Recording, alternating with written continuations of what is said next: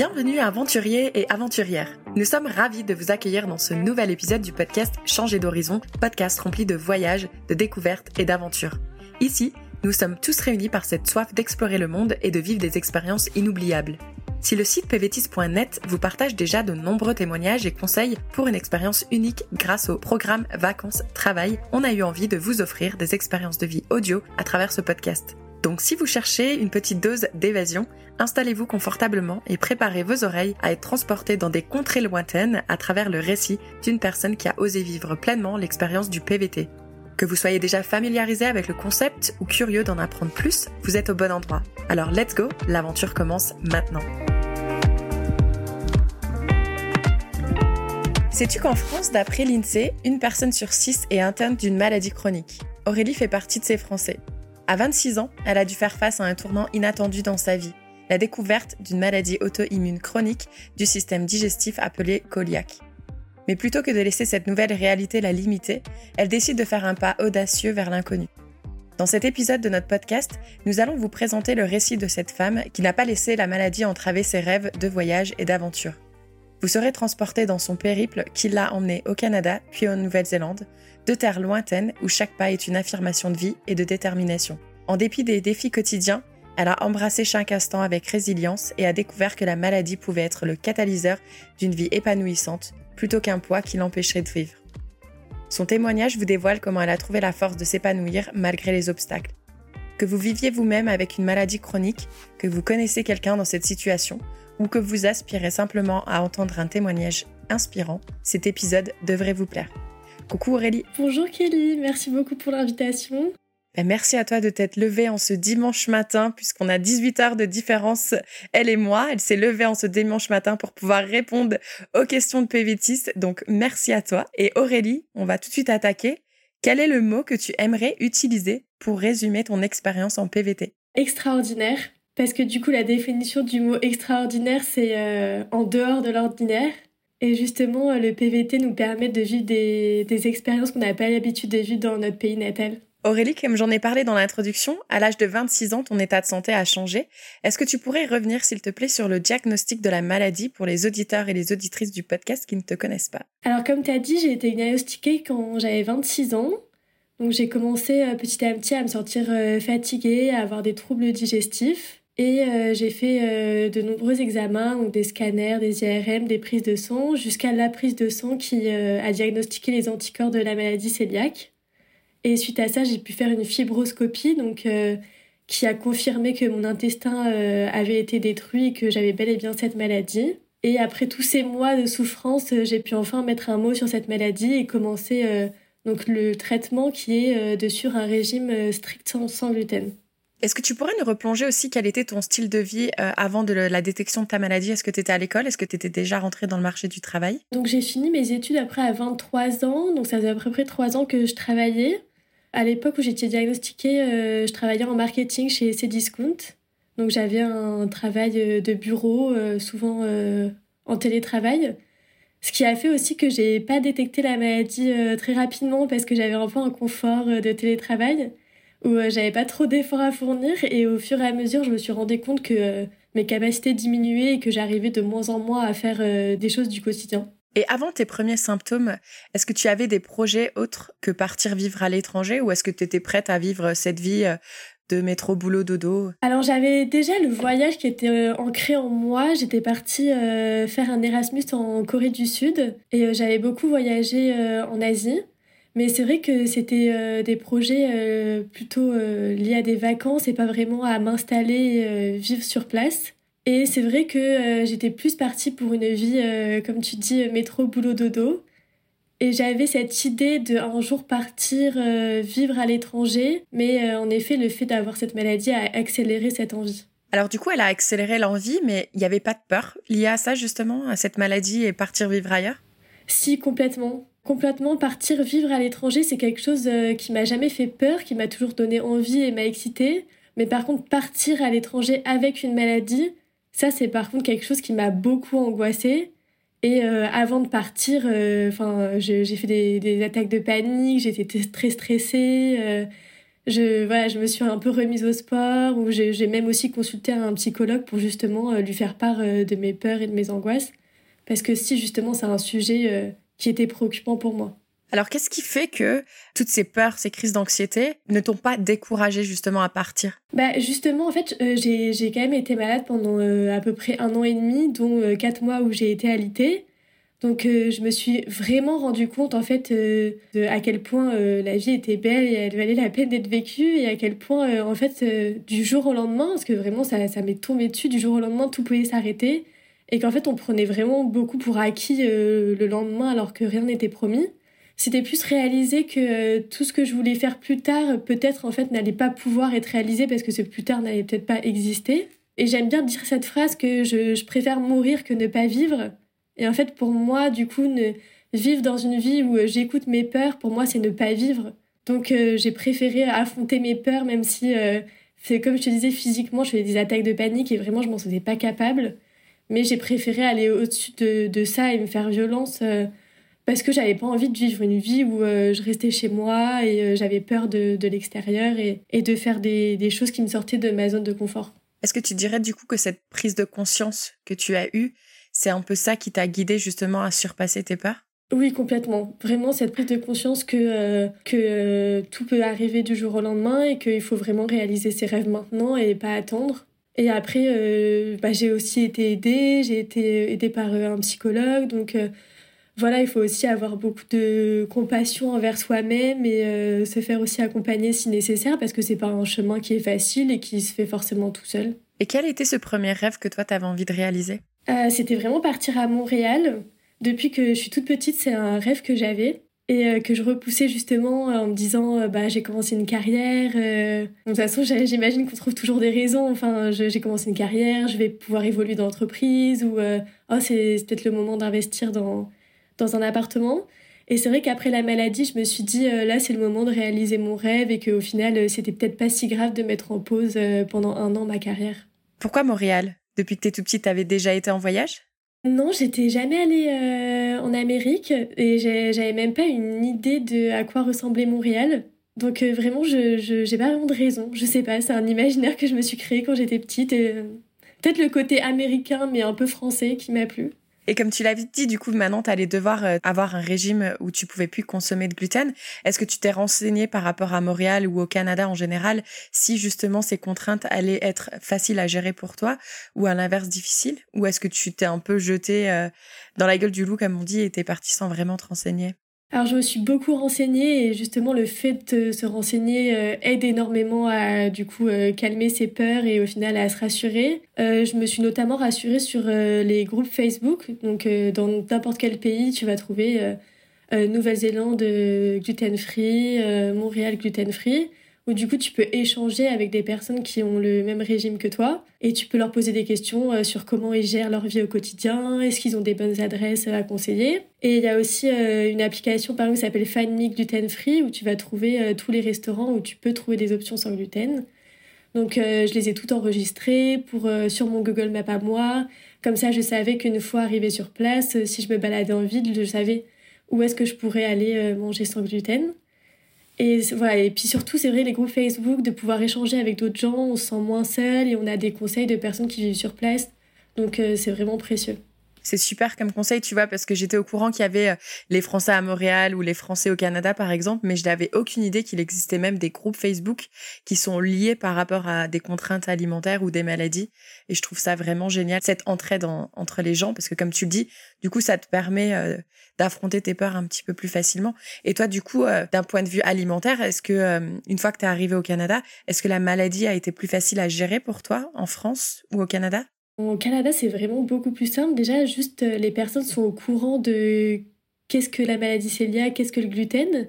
Donc en fait, quand tu arrives au restaurant, tu vas dire euh, j'ai la maladie cœliaque et les personnes de suite vont te dire il euh, n'y a pas de souci, on va faire attention aux contaminations croisées, on va vous proposer quelque chose qui est sécuritaire pour vous. Alors qu'en France, si je dis j'ai la maladie cœliaque, il n'y a personne qui va savoir de quoi je parle. Donc déjà, c'est juste une facilité de ne pas avoir à expliquer, de pas de pas être sûr qu'on se soit bien fait comprendre ou non. Après, au supermarché aussi, euh, il y a plein de produits qui sont étiquetés gluten free. Et par exemple, au Canada, s'il y a écrit gluten-free sur un produit, ça veut dire que il est du coup il peut être mangé par les personnes qui sont cœliaques ou qui sont allergiques au gluten alors que par exemple en France il peut y avoir écrit sans gluten et à l'arrière qu'il y écrit peut contenir des traces de gluten donc ce sera un produit qui sera destiné aux hypersensibles, mais qui ne sera pas destiné euh, aux personnes qui ont la maladie cœliaque ou aux personnes qui sont allergiques euh, au blé. Donc ça fait qu'on doit, on doit avoir encore plus d'attention quand on fait ses courses euh, en France. Et par exemple en Nouvelle-Zélande, l'avoine est complètement interdit parce que l'avoine a une conteneur, il y a des traces de gluten que du coup par exemple en Europe on considère comme étant acceptable pour les personnes cœliaques ou allergiques, alors qu'en Nouvelle-Zélande et en Australie l'avoine est complètement euh, interdite, donc euh, tu ne trouveras jamais de l'avoine sans gluten, qui est certifiée sans gluten. Tu as aussi des différences de réglementation entre les pays où du coup il faut aussi s'informer sur ces réglementations pour pas, pas se faire avoir. quoi. Oui, parce que du coup, comme on a dit, tu nous parles depuis la Nouvelle-Zélande aujourd'hui, mais là, on était en train de parler du Canada. Donc, qu'est-ce qui a fait que depuis le Canada, tu as finalement décidé de partir en Nouvelle-Zélande? Alors, le Canada, je dirais que c'était un peu un premier pied à partir vivre à l'étranger qui était, euh, pour moi, me semblait plus facile parce que euh, forcément, euh, les Québécois parlent français. j'ai pu exercer mon métier de marketing vu que c'était en français les échanges que j'avais dans mon travail. J'ai facilement trouvé un appartement sur place. Euh, j'ai de la famille aussi à Montréal. Voilà, on peut facilement se faire des amis, comme tu dis, avec les Français à Montréal. On, est très nombreux à Montréal, donc euh, c'est très facile. Donc euh, pour moi, c'était un peu voilà, c'était le premier pas vers partir à l'étranger, mais de manière plus simple. Enfin, en tout cas, moi qui me rassurais. Après avoir pris confiance en moi et du coup avoir remarqué que j'étais capable de faire ça, j'avais un peu envie là de me donner un énorme challenge qui était au contraire de partir euh, à l'autre bout du monde, aussi parler une langue étrangère. Et euh, je ne peux pas faire mon métier en marketing, je parle bien anglais, mais pas au point d'écrire d'un anglais parfait. Donc euh, en ce moment, je travaille en, en, tant que serveuse, donc je découvre aussi un nouveau métier. Donc c'est vrai que partir en Nouvelle-Zélande, là, c'est vraiment un changement dans tous les sens du terme. Est-ce que tu te souviens si entre la transition Canada-Nouvelle-Zélande et si tu avais refait les mêmes crises d'anxiété que tu avais précédemment fait euh, avant de quitter la France? Oui, parce que euh, en fait, euh, j'avais d'autres peurs. Donc déjà, le fait de partir plus loin, ça me faisait plus peur. Enfin voilà, je me, je sais pas, plus t'es loin, plus j'ai l'impression que ça me faisait peur. Et aussi, j'avais quand même de la famille à Montréal. Donc j'avais quand même ce côté rassurant de s'il m'arrivait quelque chose, j'avais quelqu'un qui était là pour moi. Alors qu'en Nouvelle-Zélande, je connais vraiment personne. Donc ça me faisait un peu peur de me dire, voilà, s'il se passe quelque chose, euh, je, bah, je dois gérer toute seule. Et en fait, bon, maintenant, je me rends compte que j'en suis tout à fait capable, mais c'est sûr qu'avant de partir, euh, tu as toujours des doutes. Et puis après, c'est vrai que la Nouvelle-Zélande, tu as aussi le côté euh, cyclone, tremblement de terre, etc., que nous, on connaît pas trop en France et du coup, qui peut un peu inquiéter quand tu es d'un point de vue extérieur. Tu me fais sourire parce que toutes ces peurs que tu es en train de citer, il y en a aucune qui était par contre liée à ta maladie chronique. C'était plus des peurs qui sont liées à la localisation, à la météo, etc. Bah si, c'est beaucoup lié à ma maladie, de, le fait de me sentir seule, parce que je vais, je vais me dire que si par exemple euh, je mange dans du gluten sans faire exprès et que je vais pas être capable après de me faire à manger moi-même, euh, bah, je vais devoir demander à quelqu'un est-ce que tu peux euh, faire des courses pour moi, etc. Et en fait, si je connais personne sur place, euh, je vais me retrouver dans une situation délicate. Et en fait, euh, bah, c'est juste des peurs, c'est pas fondé, parce qu'au final, euh, je peux me faire livrer à manger. même si je mets un mot sur le groupe Facebook, je suis sûre qu'il y a une maman qui m'apportera à manger. Enfin, voilà, il y a plein de solutions. Mais ouais, non, c'est plus le côté, en fait, j'ai l'impression que le fait d'être malade et du coup d'être plus vulnérable, de, de, de plus pouvoir tomber facilement malade, j'ai l'impression que du coup que je vais devoir gérer des situations plus difficiles alors que je suis toute seule. Et du coup, je, me sens moins capable d'affronter ces situations en étant toute seule.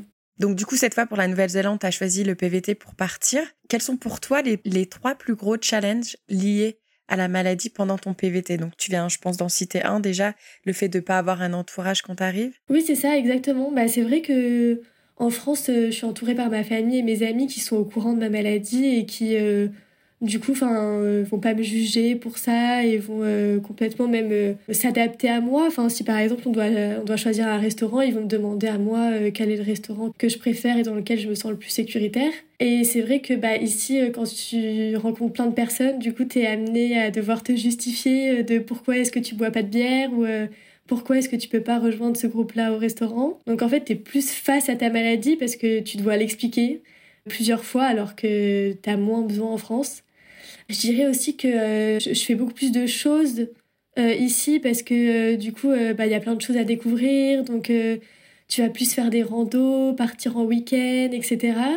Donc forcément, moi, quand je pars en dehors de chez moi, bah, il faut que je me renseigne, savoir s'il y a des restaurants sur place, ou il faut que je prévoie à l'avance d'avoir, voilà, je prends du pain ou des gâteaux avec moi pour être sûr de toujours avoir quelque chose à manger. Donc en fait, je dois beaucoup plus prévoir ce que je vais manger qu'en France, vu que je fais plus d'activités. Donc en soi, c'est une bonne chose que je, je fais plus de choses. Euh, voilà, euh, super. Oui, voilà, en fait, je pense que c'est ça les, les principales contrariétés. Donc euh, juste pour résumer, donc toi, ça serait déjà de, de devoir se justifier et parler de sa maladie plus souvent puisque tu es amené à rencontrer plus de monde. Et lorsque tu vas, comme tu vas faire plus de sorties, du coup, ça te demande un petit peu plus d'organisation. Mais est-ce que tu dirais que tout ça, ça vaut vraiment le coup quand même? Oui, oui, bien sûr. Et puis, euh, tu vois, euh, tu as aussi des très belles surprises parce que des fois, bah, justement, tu es face à des personnes qui sont hyper empathiques et qui vont euh, totalement faire un détour pour toi ou s'adapter à toi. Et au contraire, ça va faire hyper chaud au cœur de voir que des personnes que tu connais à peine vont s'adapter à toi. Donc ça va être au contraire une super surprise. Ou par exemple aussi en allant à l'étranger, tu te rends compte que c'est des fois plus facile et du coup euh, tu découvres aussi des nouveaux restaurants, des nouveaux produits. Donc en fait en France tu passes quand même d'une alimentation riche à une alimentation beaucoup plus restreinte. Et en fait le fait de voyager du coup tu réouvres ton alimentation et tu t'autorises à avoir à découvrir plus de restos et plus de produits donc euh, ça a quand même un côté aussi très positif. J'allais justement te poser quelles ont été les bonnes et mauvaises surprises liées à ta maladie pendant ton PVT Nouvelle-Zélande. J'ai l'impression que tu viens déjà nous spoiler euh, sur les bonnes surprises. Oui, c'est vrai. c'est pas grave. À l'inverse, est-ce que tu dirais qu'il y aurait une mauvaise surprise? Bah, au contraire, euh, oui, ça m'est déjà arrivé de tomber sur des personnes euh, qui sont pas compréhensibles et qui, au contraire, vont pas me faire sentir très très bien vis-à-vis de ma maladie. Et là, du coup, je vais pouvoir le vivre mal et me sentir mal en vivant cette situation, oui. Je suis déjà partie en week-end où, euh, tu vois, on devait, euh, on devait partir en voiture et euh, moi, j'avais besoin d'aller au supermarché pour acheter des choses à manger. Et eux préféraient prendre des pizzas à emporter. Et du coup, moi, je me suis retrouvée dans une situation où j'étais, enfin, je, je, disais, pas désolée, il faut vraiment que je passe au supermarché pour pouvoir manger quelque chose. Et je ressentais que ça allait déranger, quoi. J'ai l'impression que tu devances toutes mes questions. J'allais te poser justement un, un souvenir spécifique lié à la maladie pendant ton PVT. Ça semble en être un. Est-ce que tu en aurais un autre à nous partager? Bah, Après, euh, bah, euh, j'ai des souvenirs d'avoir rencontré d'autres personnes qui ont la même maladie que moi. Donc euh, des fois c'est assez drôle parce que je me retrouve dans une auberge de jeunesse et puis je vois une fille qui sort son paquet de céréales sans gluten et là direct la connexion elle se fait et ça fait juste super plaisir de se dire c'est incroyable. Enfin il y a que quand même 1% de la population qui a cette maladie et puis on se retrouve euh, au même moment dans la même auberge. Où tu vois, par exemple, j'ai une copine euh, ici euh, qui habite dans la même rue que moi. Et en fait, sa maman est influenceuse sans gluten sur Instagram. Et je me suis rendu compte que je suivais sa maman avant même de la rencontrer elle. Donc des fois aussi, ça crée des connexions comme ça assez cool. Tu dis quand même, le hasard, il fait bien les choses. Hein. Là, l'expression, elle est vraiment appropriée. Ouais, c'est assez fou. En termes d'assurance, euh, parce que bien évidemment en PVT, il est toujours hautement recommandé d'avoir euh, une assurance. Est-ce que toi, tu as dû prendre euh, quelque chose de différent par rapport aux autres PVTistes Alors non, j'ai pas pris quelque chose de différent parce qu'en fait, ma maladie n'inclut pas de, des médicaments de l'hospitalisation. Et notamment, c'est les deux questions qu'on te pose quand tu appliques au PVT Nouvelle-Zélande. C'est est-ce que tu as besoin d'une hospitalisation ou est-ce que tu as besoin de médicaments? Et euh, donc voilà, j'ai cette chance dans ma maladie, c'est que euh, ces deux points-là, moi, j'ai pas besoin de les cocher. Donc euh, c'est un peu comme si En fait, si je mange sans gluten, c'est un peu comme si j'étais pas malade. Donc voilà, j'ai cette chance-là dans mon malheur. D'accord, donc du coup, pas d'assurance particulière, pas d'accompagnement spécifique. Est-ce que tu as fait cette erreur justement de manger du gluten et tu as dû avoir des soins ou un traitement pendant ton PVT Quand j'étais au Canada, j'avais pris une marque d'huile d'olive où il y avait euh, écrit euh, contient des traces de gluten. Et euh, en fait, tu vois, je m'étais même pas dit qu'il pouvait y avoir des traces dans de l'huile d'olive. Donc en fait, j'ai consommé cette huile d'olive pendant un mois et dans tous mes repas. et je me sentais hyper fatiguée, hyper angoissée. Enfin, tous les jours, j'étais vraiment pas bien jusqu'à ce que je, je, je lise l'arrière de mon huile d'olive et que je m'en rends compte. Et euh, en fait, euh, j'avais, je me sentais vraiment pas bien, j'avais des troubles digestifs et j'avais pris rendez-vous du coup chez un médecin, un gastro-entérologue euh, au Canada. Mais c'est vrai que c'est compliqué d'avoir des rendez-vous médicaux au Canada où j'avais un peu passé toute ma journée sur Internet à actualiser jusqu'à ce qu'il y ait un rendez-vous qui se, se, libère. Et après, j'avais dû louper une, une demi-journée de travail pour pouvoir y aller parce qu'il fallait vraiment pas que je loupe ma chance.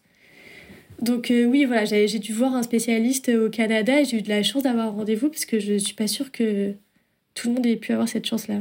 Ce qui est autorisé hein, au Canada de louper une demi-journée de travail pour aller euh, chez le docteur ou autre. La plupart des employeurs, ils sont, euh, ils autorisent puisqu'ils savent très bien justement que c'est assez compliqué ici. Je sais pas en ce qui concerne la Nouvelle-Zélande si c'est la même chose, mais en tout cas, c'est pas comme en France où on doit toujours ramener un justificatif ou des choses comme ça. Non, en Nouvelle-Zélande, c'est vraiment accessible. Tu peux prendre rendez-vous dans les jours qui suivent.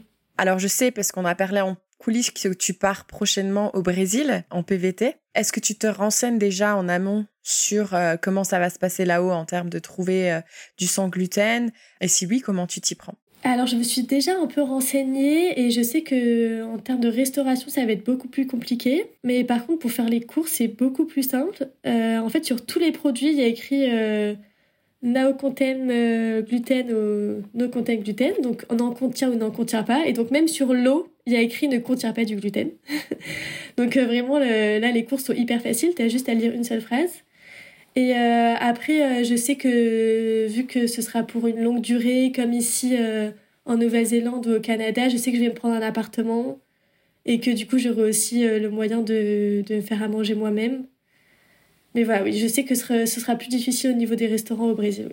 Comment tu as fait pour te renseigner sur ces points-là, justement? Euh, Soit les groupes Facebook ou soit aussi euh, sur Instagram. Du coup, tu as des personnes qui ont la même maladie que moi qui euh, partagent leur voyage. Et il y avait notamment une fille qui est partie au Brésil et du coup, je lui avais posé des questions. Elle m'avait gentiment répondu. Et du coup, on s'entraide entre nous. Et, et Instagram aussi une bonne source de, de renseignements. En fait, quand on n'est pas concerné, on se rend pas compte, mais il y a plein de comptes euh, sans gluten, ou il y a plein de comptes euh, liés euh, à l'endométriose ou au diabète, etc. Donc en fait, il y a plein d'informations. Comment tu fais pour trouver sur Instagram justement ces comptes? Bah c'est ça, tu tapes sans gluten et tu trouves assez, assez facilement, ouais. Est-ce que tu dirais aujourd'hui que ta maladie, elle te limite dans, dans tes choix de destination? Ou à l'inverse, tu choisis ce qui te fait rêver et ta vise ensuite par la suite euh, Je dirais pas que ça me limite dans mes choix de destination, mais par contre, euh, c'est vrai que j'ai peut-être plus favorisé de rester plus longtemps et euh, du coup avoir un appartement ou un Airbnb où j'ai accès à une cuisine plutôt que être en backpack. et enfin là, par exemple, je, je vais partir en décembre visiter l'île du Sud avec une copine qui vient de Montréal d'ailleurs. Et on va partir 20 jours et du coup, il n'y aura pas de souci. Pendant 20 jours, je, vais vivre en mode backpack et euh, je vais me nourrir euh, voilà enfin de sandwich et de ce que je trouve. Mais c'est vrai que j'ai pas envie d'avoir une alimentation euh, comme ça contraignante ou un peu mal me nourrir à cause de la maladie pendant trop longtemps. Donc je préfère aussi favoriser de, de, bien manger de manger sainement pour ma propre santé pour mon bien-être. Donc voilà je dirais que c'est pas vraiment le destination mais plus ce type de voyage que je vais modifier mais c'est pas vraiment euh, par contrainte de maladie, parce que c'est possible de faire euh, d'être backpacker euh, en étant sans gluten, mais c'est plus vraiment pour, pour, moi, en fait, pour ne pas me créer plus de stress, plus de plus de voilà d'anxiété. Oui, parce que ça demande quand même une certaine organisation. Donc, comme tu le dis, si tu bouges fréquemment, tu es constamment dans cette recherche de magasins, de produits, etc alors qu'à l'inverse, si tu es un petit peu plus sédentaire. Donc pourtant, en gros, le PVT, c'est un peu la solution euh, parfaite. Oui, c'est ça, exactement. Tu vois, à chaque fois que euh, je vais aller dans une auberge de jeunesse, je vais aller checker sur, euh, sur le booking, est-ce qu'il y a un micro-ondes, est-ce qu'il y a une bouilloire, tu vois, pour voir est-ce que je vais pouvoir manger correctement et pas manger des sandwichs tous les jours, justement. Mais donc c'est sûr, comme tu dis, c'est une recherche d'informations au préalable que des fois je préfère m'éviter pour ma propre sérénité, quoi. Est-ce que toi, aujourd'hui, tu aurais un message ou des conseils que tu aimerais faire passer à une personne qui nous écoute et qui aurait une maladie chronique et qui souhaite partir vivre à l'étranger? Bah, déjà, le premier conseil, ce serait euh, d'être indulgent avec soi-même parce qu'on vit déjà euh, une maladie chronique, donc déjà au quotidien, c'est pas facile. Donc je pense qu'il faut pas se rajouter une pression supplémentaire de vouloir absolument, absolument faire des, choses extraordinaires. Se donner le temps, en fait, le temps qui est nécessaire et l'accompagnement qui est nécessaire, dont on a besoin. Et après aussi, suite à ça, je pense que il faut aussi pas trop s'écouter. Parce que si on, fait, on écoute nos peurs et nos angoisses, au final, on, on va rester euh, statique et on ne va pas passer à l'action. Et au final, c'est cette action-là qui va au final euh, effacer toutes nos peurs et nos angoisses parce que on va voir en fait que dans la réalité, euh, ces peurs et ces angoisses, elles sont pas réelles et qu'on est tout à fait capable de réaliser plein de choses.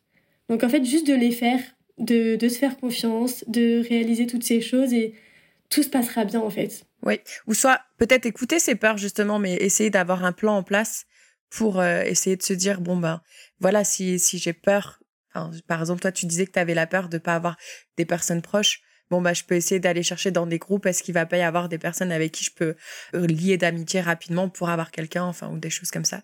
Donc euh, c'est vraiment des très bons conseils oui c'est vrai tu as raison hein. vraiment le fait de se renseigner bah tu sais c'est comme le fait de réviser avant de passer un exposé hein. plus plus t'es préparé moins t'es stressé.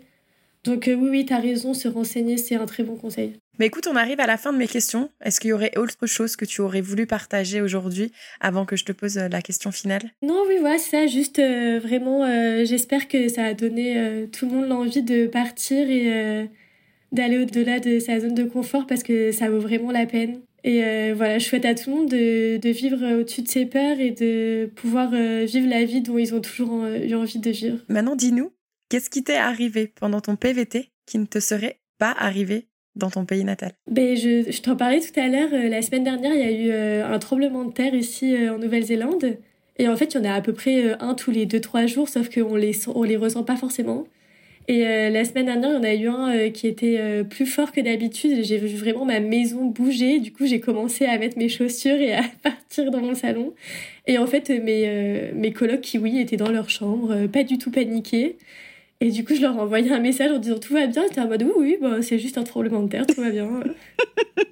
bon, il était 22h, je suis retournée me coucher. bon, bah, je suis contente de savoir que tout va bien pour vous et que c'était qu'un tout petit tremblement de terre. Tout va bien, on touche du bois. Une peur en plus euh, off euh, qui a checké euh, de ta liste. C'est clair. Maintenant, maintenant que je l'ai vécu, au final, je me dis ça va.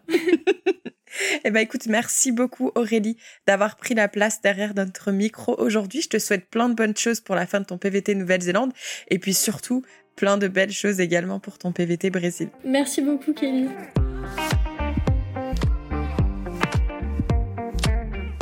Vous êtes arrivé à la fin de cet épisode et on vous en remercie, mais attendez, ne partez pas encore. Permettez-nous de vous rappeler à quel point votre soutien compte pour nous. En vous abonnant à notre chaîne de podcast, vous serez les premiers à être informés de chaque nouvel épisode qui sortira et vous ne manquerez plus jamais une minute de notre contenu. Et si vous avez aimé cet épisode, pourquoi ne pas laisser 5 étoiles et un commentaire sympa? Vos retours nous inspirent à continuer à créer du contenu avec des pays et des sujets qui vous intéressent. Ça nous aide également à toucher de nouvelles oreilles curieuses. Vous faites partie intégrante de notre communauté, alors s'il vous plaît, prenez une minute pour vous abonner, laissez vos étoiles et écrivez-nous un commentaire. Rendez-vous au prochain épisode et d'ici là, on se retrouve sur notre site internet pvtis.net.